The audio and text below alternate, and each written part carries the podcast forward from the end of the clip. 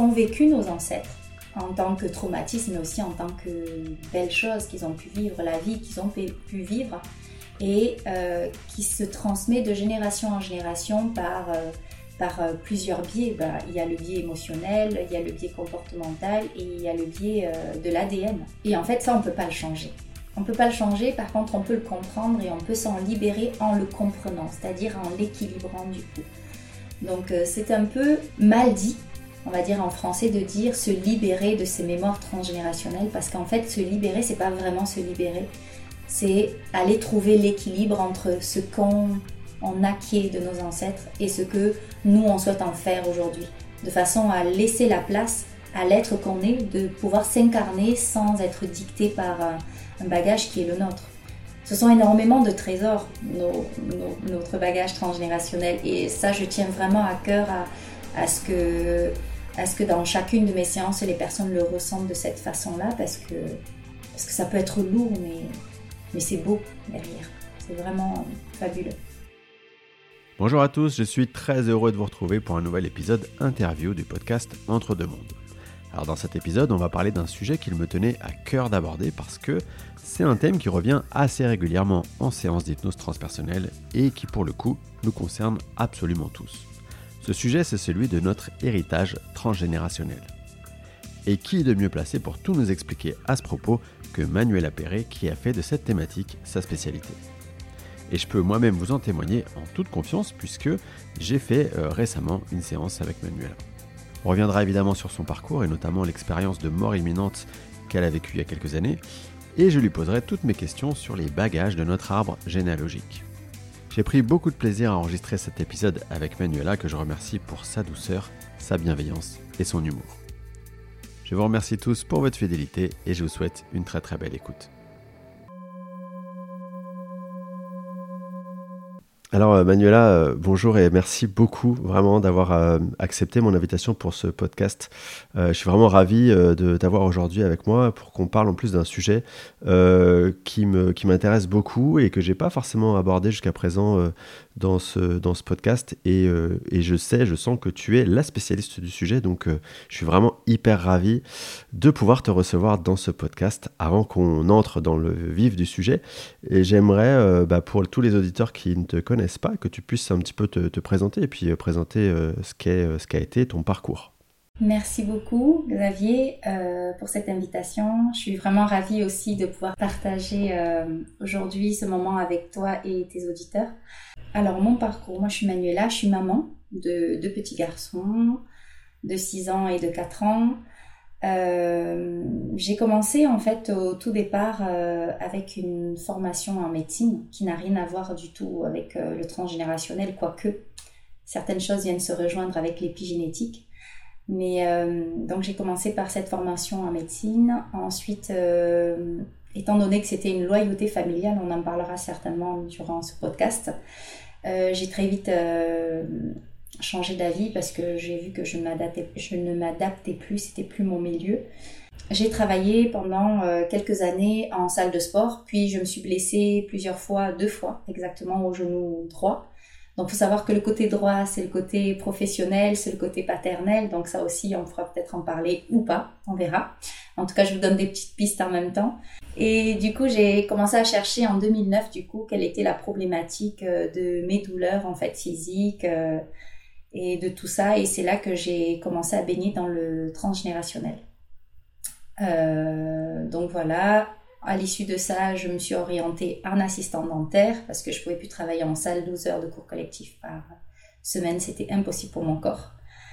Donc euh, j'ai ouvert ma structure de coaching individuel euh, et après j'ai commencé à chercher par moi-même à travailler sur le transgénérationnel sans mettre ce mot transgénérationnel dessus. Je pense que beaucoup de personnes se, se retrouveront euh, dans, dans mon parcours parce que souvent on sait qu'on on sait pas qu'on travaille dans le transgénérationnel mais on est on a déjà les pieds en plein dedans. Et, euh, et ensuite du coup en, en tant qu'assistante dentaire je travaillais toujours euh, dans le coaching sportif et c'est là que j'ai commencé en fait à me former en transgénérationnel exactement en 2019 euh, suite à mon EMI là les choses ont commencé à être un peu plus Explosive, exactement. C'était vraiment du sérieux et beaucoup de choses se sont passées dans ma vie. Donc, euh, euh, le chaos total pendant un peu plus d'un an, ça a été un peu, euh, ouais, on va dire ça le chaos, mais un chaos que je remercie aujourd'hui. Et donc cette ouverture en fait que j'avais déjà, que j'ai appris que j'avais déjà depuis toute petite, hein, parce que plein de réminiscences mémorielles et beaucoup de choses qui sont ressorties, mais voilà un petit peu mon parcours. Donc, euh, je suis. Euh, donc, j'ai été formée en, transgénérationnel, en euh, travail transgénérationnel émotionnel et comportemental. Donc, c'est vraiment au niveau de l'émotionnel qui est la source de la problématique. Et ensuite, on va sur le comportemental. Puis, je me suis formée en hypnose régressive, spirituelle. Euh, en décodage biologique. Et c'est pas vraiment des formations reconnues, mais c'est plein de choses qui m'ont permis en fait de, de renforcer mon tronc. Voilà, on va dire ça comme ça. Et d'améliorer ma pratique. Euh, et c'est ce que je fais tous les jours en fait. Je continue. Voilà, j'aime bien me former. Tu parles donc d'une EMI qui a été un peu le, déclic, euh, le fameux chaos qui t'a amené à où tu es aujourd'hui. Est-ce que en quelques mots, tu peux nous, nous parler de cette expérience, ce qui s'est passé, comment toi tu l'as vécu et ce que tu en as ressorti? Oui, alors, euh, c'était. Alors, ça s'est passé un, un, jour de septembre. Je me souviens plus exactement le jour, pourtant il était gravé dans ma tête depuis un certain temps, mais il faut savoir qu'il faut comprendre apparemment que certaines dates s'enlèvent quand le travail a été fait. Euh, donc c'était en septembre, j'amenais mon fils euh, chez la nounou. J'étais quand même assez épuisée, on va dire ça comme ça, parce que je vivais dans ma vie personnelle des choses pas très agréables à vivre. Et, euh, en fait, c'était lors d'un accident de la voie publique, donc j'avais pas mis ma ceinture de sécurité. et vraiment, c'était à l'arrêt d'un feu. J'ai vu le feu, j'ai freiné. Euh, j'ai senti quelqu'un qui me retenait sur mon siège. Vraiment, ça, c'est ce que j'ai vécu. Je sais pas, je savais pas qui à ce moment-là. J'ai senti quelqu'un qui me retenait sur mon siège. Et euh, une fois que j'ai, donc j'ai dû taper, je me souviens plus, la tête euh, sur sur la vitre. Et j'ai pas tapé la tête sur le volant ni rien. Et quand j'ai vu la dame devant, j'ai cartonné, c'est sûr, devant. J'ai vraiment senti le choc parce que ma voiture en plus elle était vraiment, euh, c'était épave ensuite. Euh, la dame quand elle est sortie, euh, j'ai vu qu'elle allait bien, j'ai dit ah c'est super, vous allez bien. Et après, paf, le blackout, je me souviens plus de ce qui s'est passé. Et à ce moment-là, j'ai été propulsée vers vers le ciel. Je sais pas, je sais, saurais pas comment le définir. Je voyais plus en fait en face, je voyais du de haut. Donc du coup, je voyais tout ce qui se passait de haut en fait. Et j'ai vu cette dame qui a couru euh, un peu partout affolée pour chercher des secours parce que parce que je me voyais tomber en fait. Je suis j'ai ouvert la porte et en fait je suis tombée sur euh, la route de l'autre côté. Donc du coup les voitures commençaient à passer. Donc je pense que c'était pour sécuriser un peu euh, la route. Et après j'ai vu les ambulances très vite arriver et et mon mari également qui est arrivé assez rapidement. Après, j'avais plus trop envie de regarder là, en fait, je vous avoue, parce que j'étais un peu euh, attirée vers autre chose. Et euh, après, du coup, je suis partie et, euh, et là, j'ai vu ma mère. Mais c'était le, le Graal, en fait. Il faut savoir que j'ai toujours rêvé, quand ma maman, j'ai perdu ma maman en, en novembre, le 18 novembre 2000, j'ai toujours rêvé de la voir. Mais j'avais j'avais cette peur au fond de moi de vraiment la voir. Je, sentais que je la sentais, mais je pouvais pas la voir. Enfin, c'était particulier. Et là, je l'ai vue, c'était, euh, c'était ben, comme une maman qui revoit son, sa fille, comme une fille qui revoit sa maman, en fait. Et euh, c'était beau, c'était bien, et j'étais vraiment dans une béatitude, dans, dans une émotion. J'ai encore la gorge serrée rien que d'en parler. C'est, c'est très émouvant. C'est, euh, et j'étais bien, j'étais simplement bien, j'étais remplie d'amour, de gratitude et ce sentiment vraiment est un peu indescriptible par rapport à ce qu'on peut vivre et ressentir ici sur Terre. Euh, il n'y a pas de mots en fait.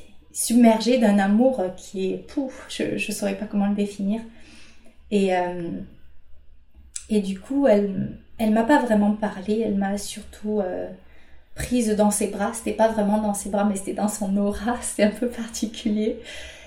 Et, euh, et, je la suivais, je la suivais. Et elle me montrait de temps en temps euh, le bas. Donc j'entendais, euh, je voyais et j'entendais mon mari qui disait Manuela, réveille-toi, réveille-toi. Mais franchement, je n'avais pas du tout envie d'y aller en fait. J'étais bien là où j'étais. Si je pouvais y rester, c'était parfait. Et ensuite, j'ai vu mon trajet en ambulance, vite, vite à l'hôpital et après les électrochocs au niveau de ma poitrine. Euh, et euh, je j'avais pas envie, vraiment j'avais pas envie. Et j'ai entendu euh, à un moment donné, il m'a dit Manuela, reviens, tu peux pas faire ça aux enfants. Et, et là, en fait, c'est là que ça a commencé, juste un peu avant les électrochocs. Et c'est là que j'ai commencé à, à réaliser qu'en fait, j'avais des enfants. Parce que c'est bizarre, c'est comme si je l'avais un peu oublié. Et là, j'ai commencé à être prise de cette dualité-là. Je n'étais plus vraiment dans, dans ce bonheur euh, inconditionnel, cette béatitude. Et après, j'ai été réaspirée ici. Euh, c'était très violent, même. Euh, comme si il y avait une espèce de, de, vortex qui me tirait vers le bas et paf, je suis revenue et et, là, l'enfer a commencé. Parce que j'avais tous mes sens en éveil, j'entendais le moindre bruit qui me faisait mal à la tête, j'avais l'impression que je pouvais entendre même des voix derrière des voix, euh, presque même d'entendre les gens penser. Surtout, je les entendais ressentir, je les sentais ressentir. C'était dans un hôpital en plus, autant vous dire que c'est vraiment euh, pouf, trop dur. Ah non, pas du tout. Donc euh, voilà, un petit peu euh, comment ça s'est passé. Quand, on revient de, de ce type d'expérience, généralement, on dit qu'effectivement, on a les sens beaucoup plus aguerris et que, et que souvent, il y a des, il y a des témoignages de, de médiumnité qui s'installent. Est-ce que ça a été ton cas pour le coup? Ah oui, ça a été mon cas parce que ben, quand je suis rentrée euh, chez moi, c'était... J'avais l'impression d'avoir euh, une, une, foule de personnes. En fait, je, je voyais plein de monde que je ne connaissais pas. Et ça a commencé déjà à l'hôpital, sauf que je me rendais pas compte que c'était pas des gens en fait. C'est juste ça. Je faisais pas trop la différence à ce moment-là entre vraiment les personnes réelles et les personnes qui pouvaient m'apparaître. Parce que vraiment, j'ai, j'avais cette sensation de les voir euh, de chair, quoi. Enfin, c'était particulier. Et surtout de les ressentir. Et euh, une fois que je suis rentrée chez moi, j'ai euh, j'ai compris en fait que parce que j'ai vu des gens traverser des portes, traverser des murs, et là je me suis dit ouais Manu là là c'est quand même pas très bon. J'ai fermé les yeux plusieurs fois en essayant de, de faire en sorte qu'ils disparaissent comme si c'était une illusion que je m'étais faite peut-être. Euh, je me suis dit non là tu commences à devenir folle, c'est pas possible. Donc euh, j'ai fermé les yeux très fort, j'ai effacé et ça disparaissait. Les gens, en fait, je les voyais plus. Et par contre, ils réapparaissaient la nuit. Donc euh, il faut savoir qu'à l'époque, j'allaitais encore mon fils, donc je me réveillais de temps en temps dans la nuit quand même, deux, trois fois dans la nuit. Et souvent, il y avait euh, la sécurité sociale dans ma chambre. Donc, et des gens qui parlaient. Et je ressentais leur, leur malaise pas que de malaise, des fois c'était des fois aussi des bonnes, euh, des bonnes émotions, mais impossible de, de, de choisir. Aujourd'hui, ça va nous permettre de faire un peu la transition avec euh, le, sujet du jour. Euh, cette médiumnité, elle est toujours aussi présente pour toi ou est-ce que tu as appris à l'appréhender quelque part? Comment tu vois Comment tu as travaillé ça? Alors, euh, ben, j'ai eu beaucoup ma mère qui, qui m'a accueillie quand j'ai fait mon EMI, qui m'a beaucoup, euh, beaucoup aidée durant mes voyages astro, du coup que je faisais souvent la nuit, quand je m'endormais en fait, euh, même pendant mes siestes. Elle m'a beaucoup aidée, elle m'a appris à, à protocoler, on va dire ça comme ça, à poser mes limites en fait, parce que ben, apparemment là-haut aussi il faut poser ses limites, parce que sinon il nous envoie un peu tout et n'importe quoi. Euh, donc euh, j'ai appris à poser mes limites, euh, à protocoler en fait à quel moment je souhaitais recevoir et à quel moment j'étais disposée à recevoir des messages. Donc, mais ça a été ça s'est pas fait du jour au lendemain. Ça a été quand même assez long pour que, pour que je comprenne qu'il fallait que, que je protocole, que je fasse quelque chose. Une fois que je l'ai fait, ça a commencé un peu à, à s'apaiser. J'ai j'ai mieux accepté les, les choses. Euh, donc aujourd'hui, en fait, ma médiumnité, ben, je l'utilise euh, en séance quand je reçois les personnes, que ce soit en, hypnose ou, euh, en séance transgénérationnelle ou même en coaching. Donc, euh, quand je connecte à la personne, j'ai besoin de son nom, de son prénom et de sa date de naissance. Euh, c'est comme pour moi en fait un accès à sa demeure, à son intimité et euh, euh, aussi bien pour la personne que pour moi, c'est que c'est une question de respect parce qu'on rentre pas pour moi chez les gens comme ça sans frapper. Donc euh, pour moi c'est la possibilité de frapper et surtout on va pas fouiller dans le frigo. Donc Donc c'était ma façon pour moi de, de, me respecter et de respecter les personnes qui sont en face de moi.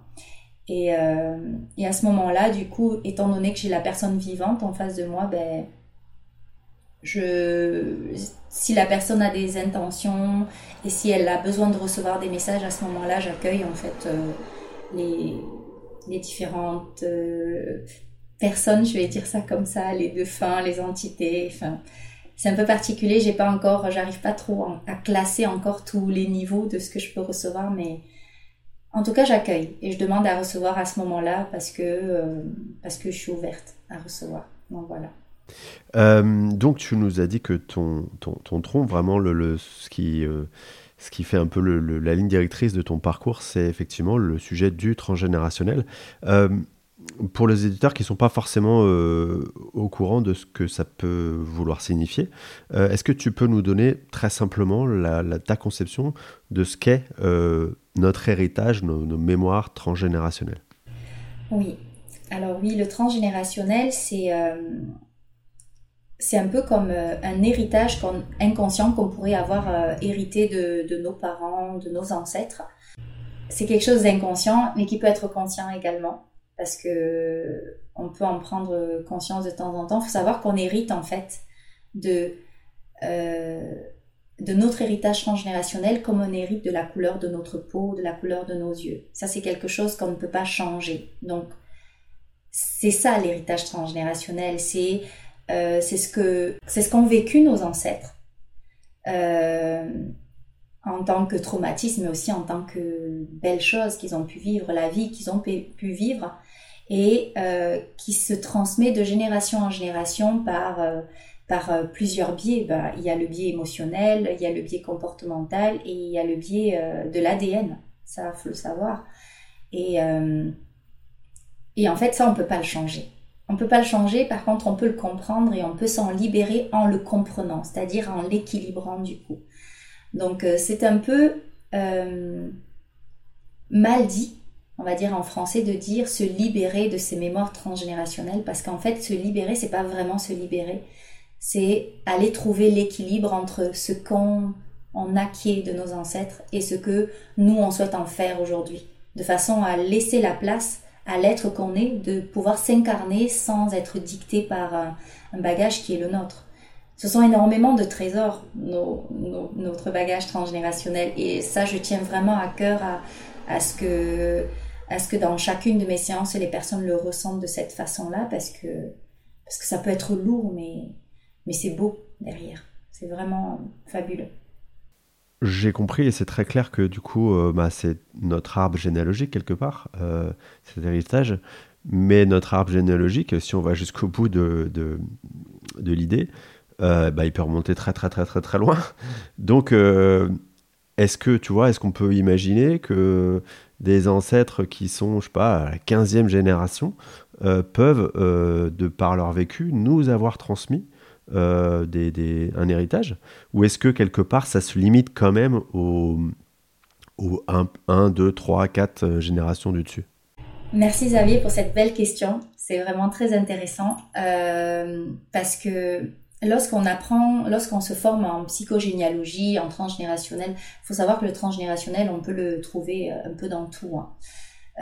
C'est un peu un large spectre. Spectre.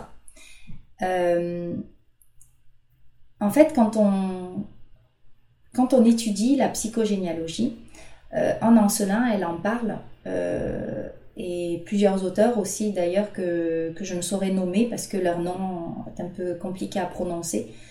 Mais euh, ils, parlent en fait, ils disent que on peut s'arrêter à la troisième voire la quatrième génération parce qu'après ce sont des choses qui se répètent de quatre en quatre générations. Mais euh, je me suis rendu compte en séance que euh, certaines fois j'avais besoin de de descendre un peu plus loin que la quatrième génération et que ce n'était pas forcément une reproduction euh, de ce qu'on pouvait trouver dans les quatre dernières. Ce que moi j'ai reçu après, par l'aide de, mon équipe de lumière, c'est que chaque génération, en fait, partons de la quinzième génération, par exemple. Cette génération-là va vivre quelque chose en fonction de son temps.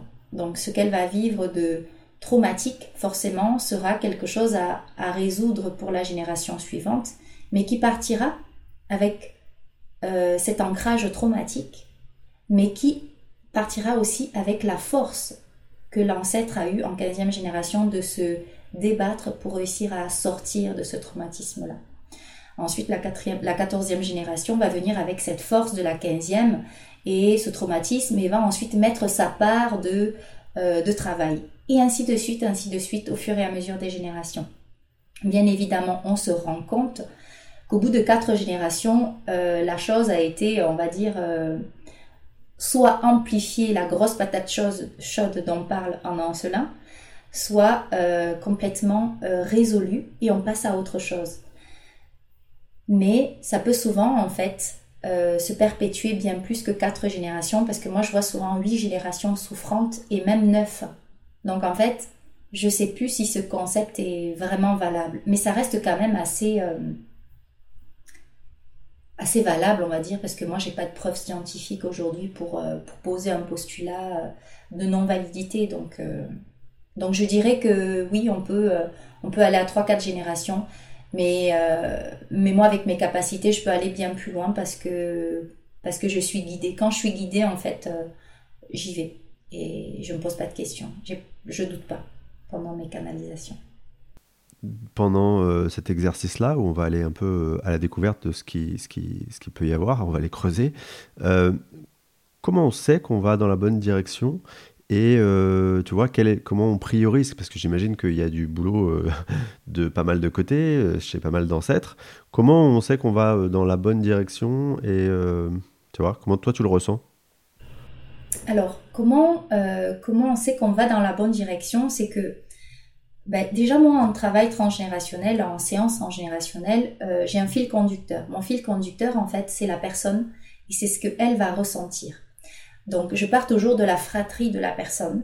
Donc en fait, en fonction de la place que vous occupez dans votre fratrie, mais vous avez plus ou moins le fil conducteur du, lien transgénérationnel que vous êtes venu libérer aujourd'hui même s'il y a l'effet miroir de l'autre côté de la lignée, euh, il y a toujours en fait ce, euh, ce, besoin capital de l'âme, de notre âme, de venir résoudre quelque chose avec notre propre lignée pour s'élever bien plus que euh, bien plus au niveau, au niveau dans lequel on est aujourd'hui.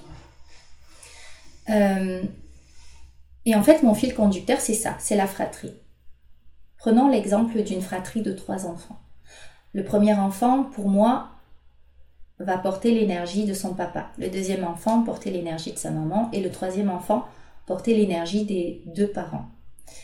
Donc, moi, je le, je le visualise du coup que cet enfant-là, qui est devant moi, qui est le premier enfant, en portant l'énergie de son papa, du coup, vient résoudre une problématique en lien avec la lignée paternelle pour libérer sa lignée et se libérer lui-même.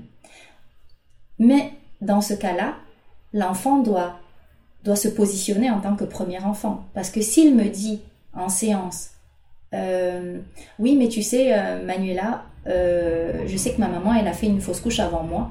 À ce moment-là, il ne se conçoit plus comme étant à la première place, mais plutôt à la deuxième place.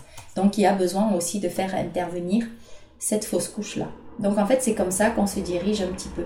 Donc, du coup, je saurais que l'enfant qui est vivant vient résoudre une problématique en lien avec son papa dans son de son vivant, mais a aussi quelque chose à résoudre, à résoudre de sa maman parce que ben, il est le deuxième enfant de sa mère. Donc en fait, c'est comme ça que j'évolue. Et vraiment, aucune séance n'est jamais la même parce que ça dépend vraiment du ressenti de la personne que j'ai en face de moi. Et ça dépend aussi de son ouverture, euh, euh, son développement personnel et son ouverture d'esprit à aller chercher. Parce que plus la personne est, ouverte et plus moi là-haut, en fait, j'ai des aides et je reçois pour cette personne-là. Donc le travail parfois peut être très... Euh, très basique, comme très, euh, comme très perché. Et justement, ton équipe de lumière là, qui t'accompagne dans ce travail, est-ce que parfois ils te disent euh, non, non, là tu fais fausse route, euh, tu sais pas dans la bonne direction Ah oui. Ou est-ce que tu vois, y a, ouais, ouais, ça t'arrive. ça m'arrive. Comment ça se manifeste? Alors, Ils te disent non, va pas là, va pas là. et en fait, oui, ça m'arrive, on se fait taper sur. Enfin, moi je me fais taper sur les doigts aussi des fois. Hein. Euh, en séance, en fait, je suis vraiment aidée par... Euh, euh, alors moi, j'ai toujours l'archange Métatron qui est auprès de moi. Euh, j'ai pas encore compris le pourquoi du comment, mais je sais que ça c'est un archange qui m'accompagne régulièrement. J'ai toujours, euh, j'ai toujours l'archange Métatron, j'ai toujours ma maman auprès de moi. Et, et après les, je vais dire les guides les guides, ils arrivent en fait en fonction comme ça de, leur... Euh, euh, comment le dire De leur spécialité. Je vais dire ça comme ça, de leur spécialité et en fonction du besoin que, j'ai à ce moment-là. Donc, euh, ça m'arrive parfois que ma maman me dise, ou l'archange Métatron, mais là, là, tu fais fausse route parce que écoute bien ce qu'elle t'a dit. Alors, du coup, à ce moment-là, je reformule pour que la personne entende et à ce moment-là, elle prend conscience forcément de quelque chose et elle me dit oui, c'est vrai, c'est vrai qu'il y a ça et, ensuite ça, m'oriente. Parce que moi, en fait, il y a quelque chose qui est très important et quelque chose auquel j'attache vraiment beaucoup d'importance, ce sont les faits.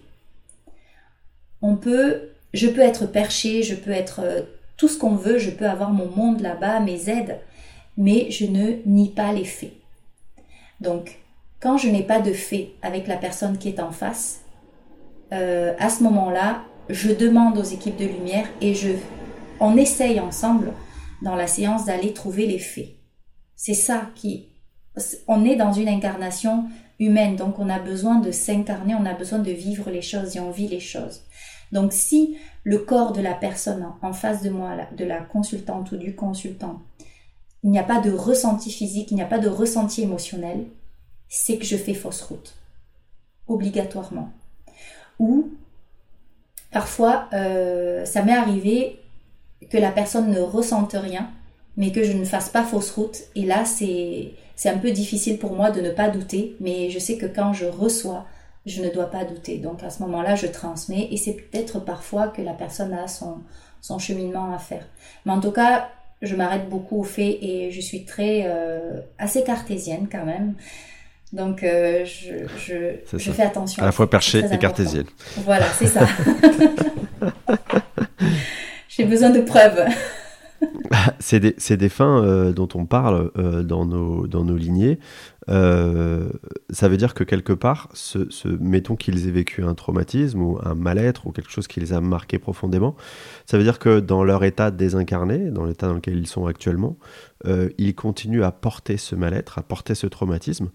et ma question, c'est jusqu'à quel point ça entrave quelque part leur évolution euh, de d'âme, hein, tu vois, quand euh, quand il y a ce traumatisme ou ce, mal-être euh, qui continue à porter. Alors, pour répondre à ta question,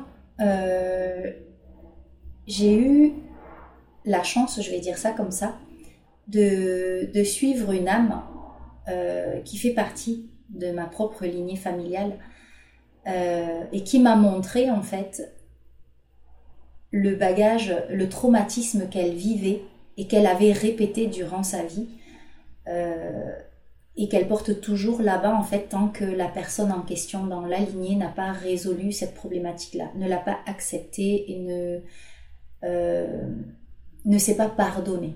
On va dire ça comme ça. Et euh, j'ai dit, j'ai dit, j'ai eu la chance, mais je la suis toujours en fait cette âme-là. C'est, c'est mon frère, hein. c'est mon frère, c'est un de mes frères donc euh, qui est qui est parti. Et euh, pour ne pas rentrer dans l'intimité, je vais rester un petit peu basique. Euh, ben en fait, elle m'a montré, mon frère m'a montré du coup que euh, lui portait des traumatismes de son vivant et la façon dont il est décédé, en fait, euh, l'a amené là-bas à, avoir un lien. C'était un lien qui était choisi dès le départ de l'incarnation entre son papa et lui. Hein. Mais ce lien-là, en fait, est maintenu, même après la mort. Et tant que son papa n'a pas résolu quelque chose dans la matière, mais lui, ça l'empêche, en fait, de, on va dire, de gravir les échelons là-haut. Donc c'est comme si, en fait, ces deux âmes-là, qui étaient sur deux plans différents, avaient euh, porté en eux en fait une évolution similaire. En fait, chacune d'elles évoluait en même temps que l'autre évolue. Et du coup, tant que le bagage transgénérationnel, je vais parler du bagage transgénérationnel parce que je me suis rendu compte que de son papa, ça remonte à bien plus loin, n'est pas résolu, et eh bien en fait, l'âme du défunt ne peut pas évoluer comme elle le souhaite, et l'âme de la personne vivante dans cette vie-ci ne peut pas évoluer non plus comme elle le souhaite. Et du coup, ça crée quoi? Ça crée un égrégore, en fait, euh, euh, un égrégore de malaise, je ne sais pas si je peux dire ça comme ça. Quelque chose qui n'est pas porteur pour la lignée, en fait. Et quelque chose qui va se, qui va se transmettre. Euh, de génération en génération, je vais dire ça comme ça. Imaginons que les générations suivantes sont des personnes médiums. Ben, vous imaginez, moi, par exemple, de, de voir ce gros traumatisme et d'en être.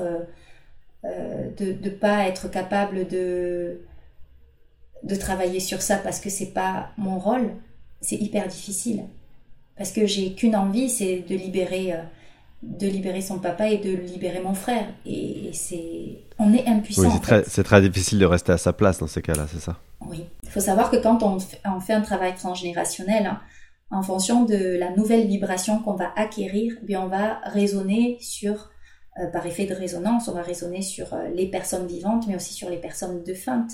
Mais, mais moi, dans ma, dans mon, dans mon travail, en tout cas celui que j'avais effectué ici, j'ai fait ma part, mais je vois quand même que ça a débloqué certaines choses, mais il y a encore d'autres choses à faire. Alors, euh, ben, j'essaie de titiller tant bien que mal la personne vivante ici à, à aller, mais ça reste pas mon.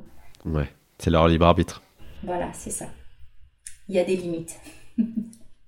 tu sais, moi, dans ce podcast, je, dis souvent, enfin, c'est en tout cas ce à quoi je crois que en tant qu'âme, avant de nous incarner, on choisit euh, énormément des paramètres euh, de, notre incarnation, des expériences qu'on va vivre, effectivement, ainsi que des bagages qu'on va se mettre sur le dos. Euh, ce, qui revient, ce qui revient à dire que quand on choisit donc une famille d'incarnation, on choisit tous ces bagages transgénérationnels. La question que je me pose, c'est est-ce que est-ce qu'on est obligé de tout prendre ou quelque part est-ce qu'on va prendre seulement euh, dans le transgénérationnel ce qui rentre en résonance avec ce qu'on doit travailler? Alors, quand on choisit sa lignée familiale, en fait, ben, ce qu'on m'a montré, encore une fois, je m'arrête vraiment à, quelque chose que je vis, hein.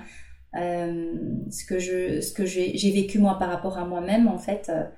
Euh, on m'a montré en fait que lorsque les âmes s'incarnaient, elles rentraient un petit peu dans un grand magasin. Et vous savez, on, quand, quand c'est la période de Noël, on voit des, rayons remplis de jouets dans, le supermarché. Et on va dire, bah, tiens, moi j'aimerais bien euh, ce jouet-là. Ah ouais, il est super, on le prend, on le met dans le caddie. Tiens, je voudrais celui-là aussi. En fait, il n'y a pas de limite quand on rentre dans ce magasin-là. C'est vraiment euh, aucune limite. Et on va se rendre compte, parce que ben, il y a plusieurs personnes qui font leur shopping, hein, leur shopping euh, émotionnel, comme j'ai dit souvent, qui vont avoir similairement le même jouet, parce qu'il n'y a pas qu'un seul jouet unique. Et du coup, on va se, on va pactiser avec ces personnes-là euh, avec ces âmes-là, en fait, de venir euh, travailler. Ben tiens, toi, t'as pris euh, une blessure de l'abandon là, c'est pas mal. Et si tu devenais mon frère et, et peut-être ma sœur, comme ça, tu vois. et si t'étais ma mère, allez tiens, on se serre la main, ok, c'est c'est scellé. Et, et, on passe à la caisse. Et à la caisse, en fait, ben, on paye tout ce qu'on a mis dans notre caddie et on choisit à ce moment-là, en fait, dans le magasin, nos, je vais dire, nos mémoires, parce que c'est la référence au jouet. On choisit euh, les mémoires qu'on veut, euh, les blessures, je vais dire ça comme ça parce que c'est mieux, c'est beaucoup mieux parce que les mémoires, euh, on peut les transformer. On choisit nos blessures en fait, et on va choisir aussi les personnes avec qui on va vouloir les vivre. Donc en fait, dans ce même magasin, on choisit notre lignée. Donc en fait, si je reviens à cet exemple-là, j'ai vu que dans le caddie de, euh, de mon compère, il y avait, euh, il y avait une super poupée Barbie. Alors que, et moi j'ai une super poupée Barbie aussi, lui il a peut-être Ken et moi j'ai Barbie, vous voyez. Donc euh, on va dire, ben tiens, et si toi tu faisais papa et moi je faisais maman, allez pour rentrer dans les jeux de petite fille, et eh bien comme ça on signe ça et on vient jouer ça là-bas. Ok, ça marche, on se serre la main et on passe à la caisse. Et quand je viens dans ma vie à moi, ben, je vais forcément rencontrer un homme qui va venir me faire vivre en tout cas me révéler mon bagage transgénérationnel. Et là, réellement, c'est un peu ce que je vis, hein, moi. C'est, c'est, là, je parle du vécu, là. Donc, en fait, euh, je rencontre dans cette vie-ci un homme qui vient me, bousculer dans, mes mémoires et qui vient révéler chez moi, en fait, euh, des blessures. Euh, sur lesquelles j'ai à travailler, sur lesquelles j'ai des mémoires sur les que j'ai à équilibrer pour grandir en fait, pour évoluer. Et, ça va de pair en fait. Parce que j'évolue, ben, lui il évolue peut-être pas au même rythme, mais, euh, mais on évolue ensemble en tout cas. Tu disais tout à l'heure, euh, quand euh, donc dans ce travail que tu vas effectuer avec les personnes qui viennent te voir, euh, c'est pas des libérations, c'est comme une sorte de, d'équilibre qui est à, à travailler. Est-ce que quelque part notre objectif à tous, euh, quand on vient s'incarner, c'est de finir cette incarnation en ayant tout équilibré? Alors, si je dois répondre à cette question-là, je dirais oui. Je dirais oui parce qu'en fait, euh, qu'on aille dans une polarité ou dans l'autre, eh ben en fait, on n'est pas aisé. C'est pas, euh, c'est mauvais d'aller dans une, dans une, dans un déséquilibre. C'est forcément, je vais dire, il y a, cette loi universelle de l'équilibre, je pense qu'elle n'est pas mise en place pour rien. Donc euh, je pense que euh, le but de chaque âme, c'est de trouver l'équilibre entre l'autre et soi, entre la lumière et l'ombre, entre le bien et le mal. Et, je, et tout ça en fait à l'extérieur, mais aussi à l'intérieur de nous. Donc oui, je dirais oui. Et même sans hésitation, je dirais oui, parce que je cherche cet équilibre-là euh, quand je, je, travaille sur mon transgénérationnel, quand, quand j'aide les personnes à, à, travailler sur le leur. Et, et oui, oui, oui, oui, oui, mille fois oui. Tu parlais tout à l'heure aussi de, de, on a tendance à parler de bagages et de mémoire et de trucs lourds et de traumas et de machin, mais il y a aussi euh, des, ressources, des, choses plutôt sympas. Euh, comment, ça, peut se manifester justement euh, le côté sympa du bagage transgénérationnel? Ben, Alors ça, c'est ce que les gens vont apprécier. c'est que ben oui, le transgénérationnel aussi, c'est pas quelque chose de lourd.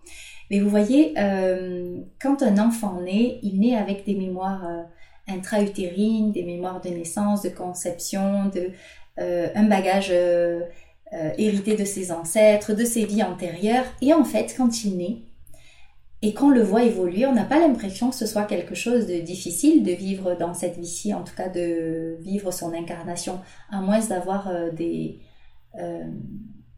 ben, certaines choses qui viennent l'empêcher. Mais prenons un enfant qui naît naturellement, qui euh, la grossesse se passe bien, l'accouchement se passe bien, et ensuite cet enfant-là, ben, le fils ou la fille de sa mère, comme il faut, la famille, tout se passe bien, pas de couac, et cet enfant-là ben, vit sa vie d'adolescent, de jeunes enfants, d'adolescents, d'hommes, de femmes. Cette personne-là ne ressent pas forcément de, de choses, euh, vous savez, euh, quand on est amené à travailler sur soi, c'est souvent qu'il y a eu quelque chose derrière qui nous a poussé à, un traumatisme, un vécu difficile. Il y a toujours quelque chose. C'est ou sinon un ennui ou un manque d'envie. Il y a toujours quelque chose en fait qui fait que on traîne un peu la patte et là c'est pour ça qu'on va chercher le pourquoi du comment. Mais tant qu'on ne traîne pas la patte, qu'est-ce qui nous sert à ce moment-là? C'est notre héritage transgénérationnel également c'est le, meilleur vécu de nos vies antérieures, c'est le meilleur vécu de notre, de notre bagage naissance et conception. C'est tout le beau, tous les bénéfices qu'on en tire. Et après, il faut savoir aussi qu'en faisant un travail transgénérationnel, derrière des choses lourdes à porter, il y a souvent énormément de dons et de capacités qui sont révélés. Et ça, c'est fabuleux. Certaines personnes, après avoir fait leur travail transgénérationnel, ben moi la première, je me suis vue acquérir des, des capacités, bon, ça, ça, revient toujours au côté un peu médiumnique, mais des capacités euh, énergétiques, par exemple. De savoir que je pouvais transmettre, ben, du coup, je me suis formée, mais de, du, de savoir que je pouvais aider l'autre, en fait, à, s'auto-guérir lui. Mais mon Dieu, c'était fabuleux pour moi. Jamais j'aurais. Et quand je voyais ça à l'époque, je me disais, mais Manu, euh, c'est pas possible, tu vas pas poser la main sur quelqu'un, il va guérir. T'es pas Jésus, t'es pas Dieu. Donc, euh, ben oui, heureusement que je suis pas Jésus, que je suis pas Dieu, mais de me dire que je peux aider la personne, elle, à s'auto-guérir et que je peux canaliser ce flux d'énergie que elle peut-être n'arrive pas à canaliser. Mais moi, j'ai trouvé ça extraordinaire. Et on a tous des capacités en nous. Sauf que, ben, il nous faut aller chercher et, les découvrir et, parfois les travailler. Donc, euh, l'incarnation humaine, elle est, elle est délicieuse. C'est toujours une question d'angle de vue, tout ça. Oui. tu l'as dit euh, tout à l'heure en intro, tu es, tu es maman du coup de deux enfants, euh, plutôt, plutôt encore jeunes. Euh, moi également, et puis j'imagine pas mal de, personnes qui nous écoutent. en tant que, que parent, si tu avais un, conseil à donner aux, parents pour éviter au maximum de transmettre du, du, négatif ou des choses qui, qui vont pouvoir bah, alourdir un peu le, bagage de, nos enfants. Euh, enfin, ce serait quoi ce conseil? Waouh, ça c'est une bonne question. Ben alors je vais encore une fois de le plus me fier à, ce que je vis tous les jours. Euh, moi j'essaye en fait au maximum euh, de ne pas, de ne pas projeter mes peurs sur mes enfants parce que ça c'est mon vécu et c'est mon héritage de manière à ne pas aller, euh, entre parenthèses, c'est ce que je pense, réveiller euh, le bagage euh, ou secouer un bagage qui est encore porteur pour eux. et j'essaye aussi de, comprendre les injonctions que j'aurais reçues de, ma famille, de l'éducation que j'ai eue. Et avant de, de, leur imposer en fait cette façon de voir, je leur laisse souvent la parole en tout cas depuis qu'il parle, même si parfois c'est des choses un peu euh, qui partent dans tous les sens, mais je leur laisse la parole. Par exemple, si on parle souvent de la mort chez moi, et moi je tiens à ce que la mort ne soit pas quelque chose de, euh, de tabou. Ça c'est très important dans ma famille. Avec mes enfants, en tout cas, même si mon mari, lui, euh, il commence à s'ouvrir à ça et commence à en parler avec facilité, ça n'a pas été un sujet facile. Et mes enfants, il faut savoir que les enfants, ils voient la mort comme étant quelque chose de réversible. Euh, et euh, donc, du coup, quand on parle de la mort, eux, ils pensent que bim bim, je vais te tuer et bim bim, tu vas te réveiller ensuite. Non, ça fonctionne pas comme ça.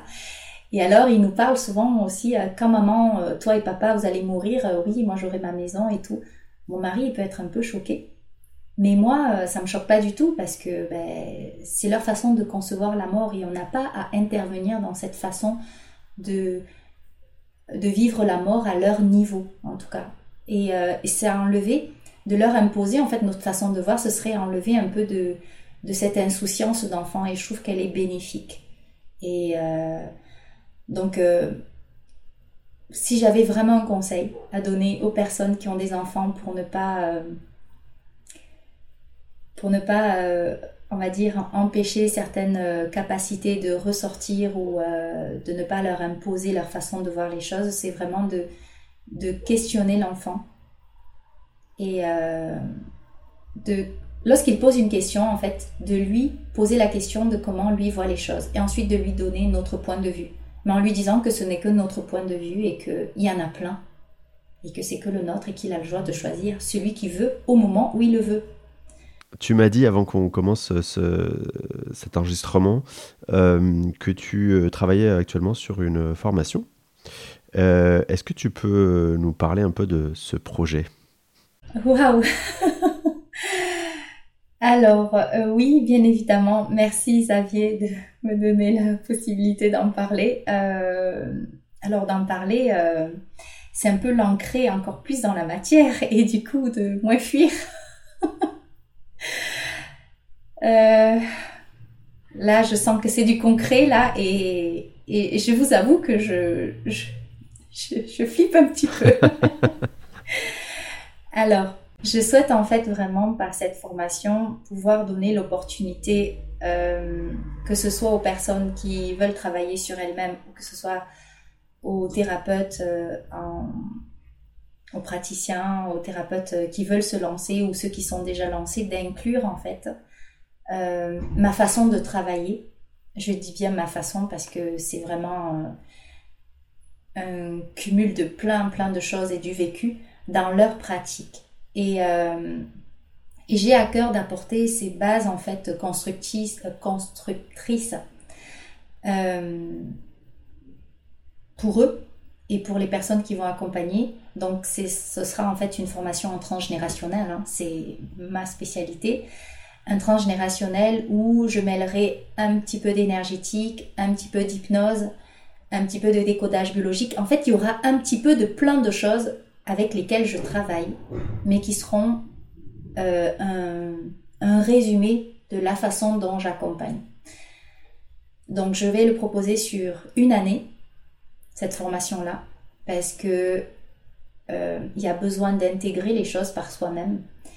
Il y a besoin de prendre le temps également euh, par son propre vécu euh, de vivre les choses, de les ressentir pour ensuite être vraiment capable d'accompagner. C'est ouvert euh, vraiment à tout le monde. Il n'y a pas que les médiums qui peuvent y accéder parce qu'on peut croire que ma façon d'accompagner elle est magique mais elle est très terre à terre. Hein. Il y a des protocoles, il y a bien des choses posées mais mais j'accueille et souvent je lâche prise en séance. Et c'est ce qu'on disait, tu vois, Xavier, lorsqu'on a ouvert cette, cette interview, c'est que ben, le lâcher prise, euh, se laisser porter, c'est aussi quelque chose de, très important. Ouais, c'est rigolo. Et puis du coup, ça me fait, euh, ça me donne l'occasion de, parler un petit peu de, de, mon expérience, puisque j'ai vécu il y a peu de temps avec toi justement une séance. Et, euh, et en termes de lâcher prise, c'est vrai qu'on est, on est vraiment dedans, puisque je ne savais pas du tout à quoi m'attendre. Et d'ailleurs, j'avais pas forcément d'attente. J'étais assez surpris de là où on a été emmené. Et euh, avec le recul que je peux en avoir depuis qu'on a fait cette séance, euh, bah, je trouve ça hyper, hyper juste en fait.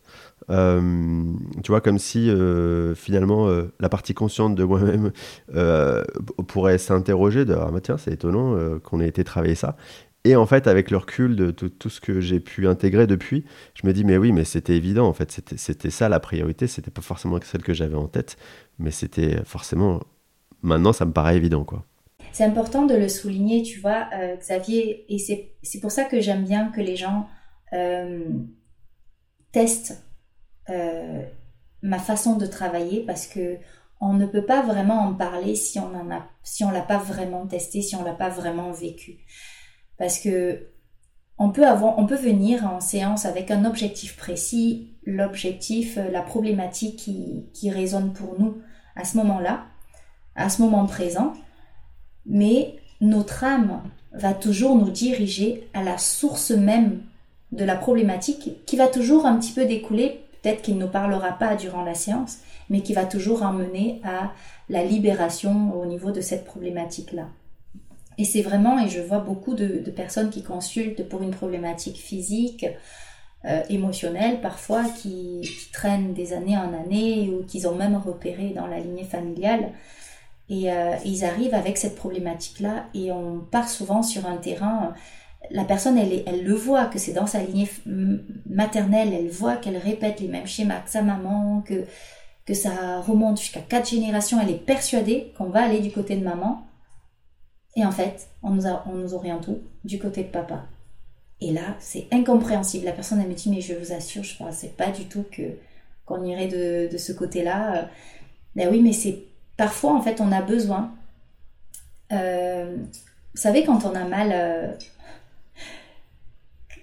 quand on a mal, par exemple, au, genou, on va avoir mal au genou et on va pas se rendre compte qu'on a mal au genou parce que ben, on est dans le rythme effréné de notre vie et, et on va pas faire attention. Et on va compenser. On va avoir mal à la hanche, on va pas trop le ressentir et bim quand le dos en fait va nous prendre et qu'on va plus pouvoir se relever, c'est là qu'on va faire attention au dos ah ouais là je peux plus me lever, j'ai mal au dos, je suis coincée dans ma douche et j'étais en train de me doucher, rien ne s'est passé. Ben non, il y a plein de choses qui se sont passées avant. Il y a eu l'émotionnel qu'on n'a pas écouté, il y a eu la douleur du genou, il y a eu certainement eu la hanche, il y a cette compensation physique qui s'est créée et là en fait, on ne réagit que quand vraiment on est bloqué, qu'on ne peut plus avancer. Et là le corps il nous dit quoi? Il nous dit d'aller chercher d'abord à la source de la problématique qui n'est pas la hanche, qui n'est pas le genou, mais qui est l'émotionnel où est l'émotionnel qui a engendré cette douleur-là? Et c'est ça, en fait, qu'on va chercher. Comme ça, on va tirer le fil, paf, paf, paf, on va passer par tout. C'est à quel moment ça s'est passé, qu'est-ce que tu as pensé à ce moment-là, qu'est-ce que tu as vécu. Et c'est des questionnements qui sont vraiment très terre à terre. Mais on a des aides de là-haut. Que ce soit pour moi qui, qui suis euh, ouverte ou que ce soit pour les personnes en face de moi qui ne le sont pas, elles ont les réponses en elles. Et souvent, elles se rendent compte que, enfin, moi, je me rends compte qu'elles donnent les réponses euh, aux questions dans leurs questions. Donc c'est ça qui est fabuleux. Et c'est rigolo parce que pour le coup, euh, tout ce que tu dis, euh, ça résonne énormément avec tout ce qui peut se passer dans, mes séances d'hypnose transpersonnelle. C'est exactement ça. C'est-à-dire que parfois on vient avec des objectifs ou des idées de ce qu'on veut travailler et on nous emmène sur totalement autre chose. Mais en fait, c'est parce que avant de travailler le premier point, bah, il faut le passage obligé, c'est de passer par ce qu'on vient nous montrer. Et, euh, et c'est pas forcément évident au, premier abord, mais euh, c'est hyper juste en fait. Euh, Manuela, je vais, te, je, vais te, je vais te remercier pour ce, ce temps d'échange, cette interview qui était vraiment hyper intéressante.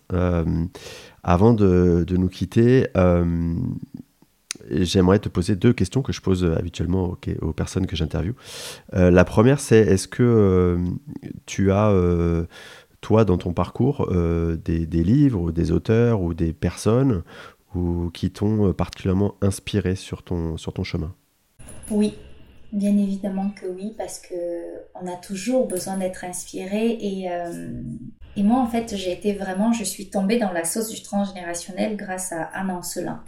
Son livre, en fait, Aïe mes aïeux, m'a vraiment euh, et psychogénéalogie aussi. Hein. Ces deux livres qui m'ont vraiment euh, poussé à comprendre d'où je pouvais venir et, et, aller creuser ça en fait. Ensuite, c'est le livre de Marie-Célène, euh, Déchaîne tes mémoires.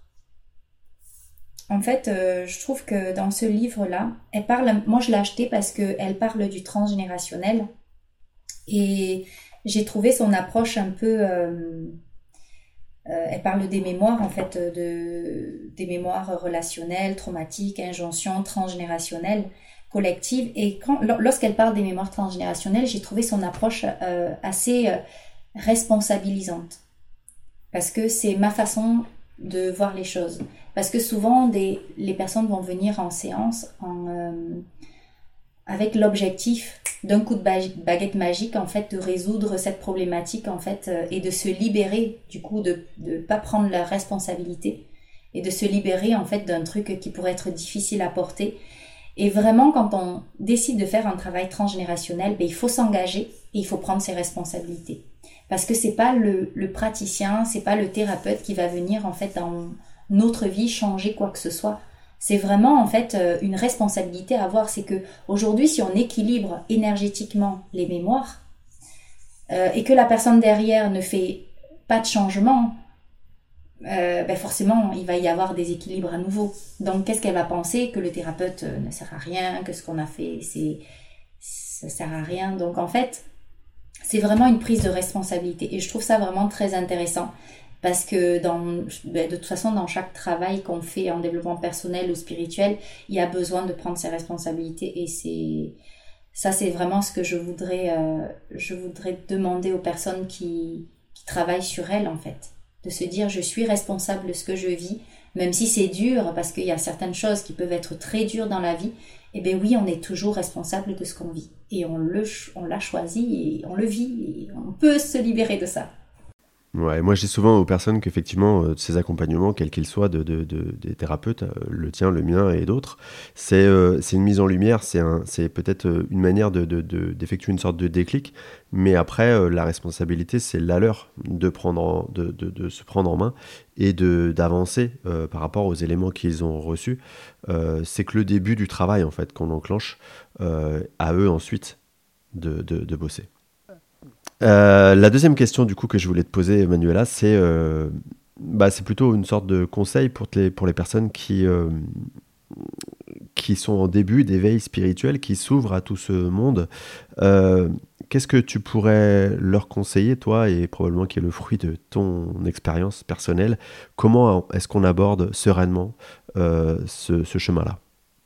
Le conseil que je donnerais aux, aux personnes qui se lancent dans, dans un développement personnel, spirituel, à la connaissance pour d'aller vers eux, en fait, des personnes qui souhaitent aller vers eux, je, vais dire ça comme ça, euh, je leur dirais déjà de, de balayer tout ce qu'elles ont connu.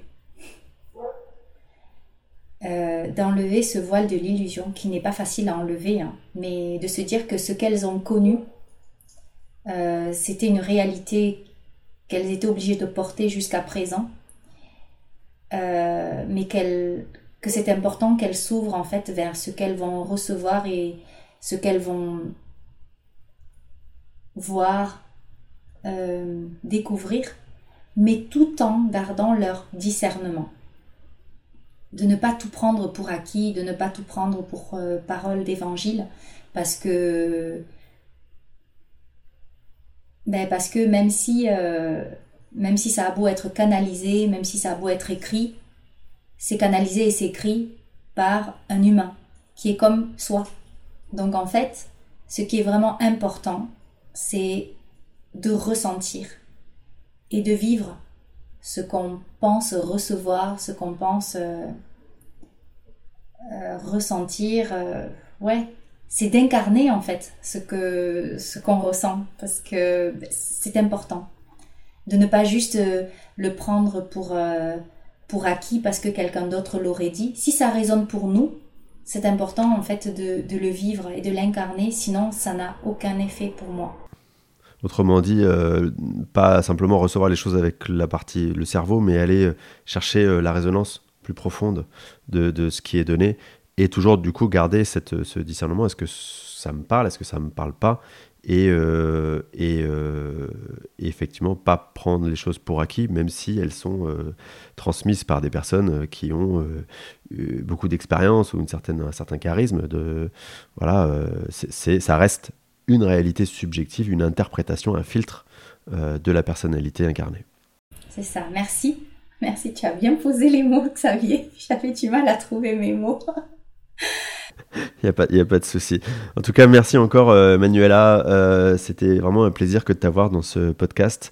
Euh, je conseille vraiment, et pour l'avoir, testé, pour le coup, je conseille vraiment cet exercice à, toutes les personnes qui, sont, bah, qui ressentent cette nécessité, qui, s'intéresse à ce sujet-là. Euh, je te remercie encore et puis je remercie à nouveau et comme toujours euh, tous les auditeurs de ce podcast euh, pour votre écoute fidèle, pour vos encouragements et c'est très très précieux. Merci à vous. Merci Xavier. Passez une très belle journée.